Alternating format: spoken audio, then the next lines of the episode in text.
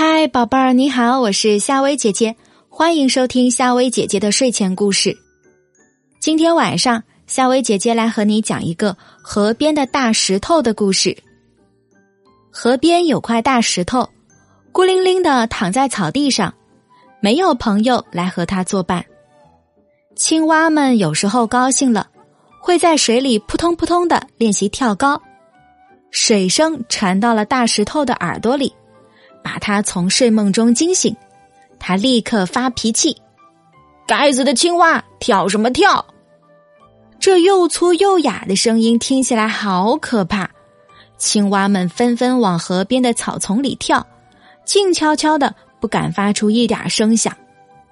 一次，两只小麻雀飞累了，落在大石头上，它们叽叽喳喳谈论着旅途中的见闻，非常的兴奋。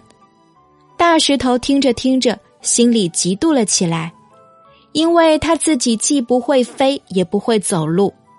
哼，我可不愿意坐你们的凳子。大石头拼命摇晃着身子，差点把两只小麻雀摔到地上。小麻雀惊叫着飞走了。不久，一只野兔经过这儿，把身子靠在大石头上，挠痒痒。这对大石头来说算不了什么，因为既不会弄疼它，也不会伤害到它一点点。可是它又吼又叫，要是长着脚，它早就一脚把野兔踢飞了。臭石头，坏石头！野兔生气的跳走了。一个月光皎洁的夜晚，动物们聚集在草地上举行联欢会，蚱蜢拉琴。蟋蟀唱歌，青蛙打鼓，野兔、麻雀跳舞，热闹极了。欢乐的歌声传到大石头的耳朵里，他用力耸起身子，往那边瞧。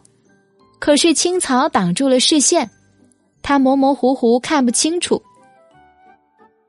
你为什么不去参加联欢会啊？不远处传来问话声，原来是一只小鼹鼠。他也是去参加联欢会的。我我大石头吞吞吐吐的说：“哦，对不起哦。”鼹鼠这才看清，原来是一块大石头。他知道大石头是不能自己走着去的。我可以叫朋友们来帮你呀。说完，鼹鼠一溜烟儿跑开了。参加联欢会的动物们全赶来了。大家一起用力推大石头，大石头咕噜噜的滚起来，不一会儿就滚到了联欢会现场。大家拍手叫道：“好啊，好啊！”大石头很感动，想不到大家一点也没记他的仇。那一夜对大石头来说太难忘了，他一下子有了很多朋友，朋友们带给他快乐。他也把快乐带给朋友们。当大家玩累了，他就当床，让大家舒舒服服的睡在自己的身上。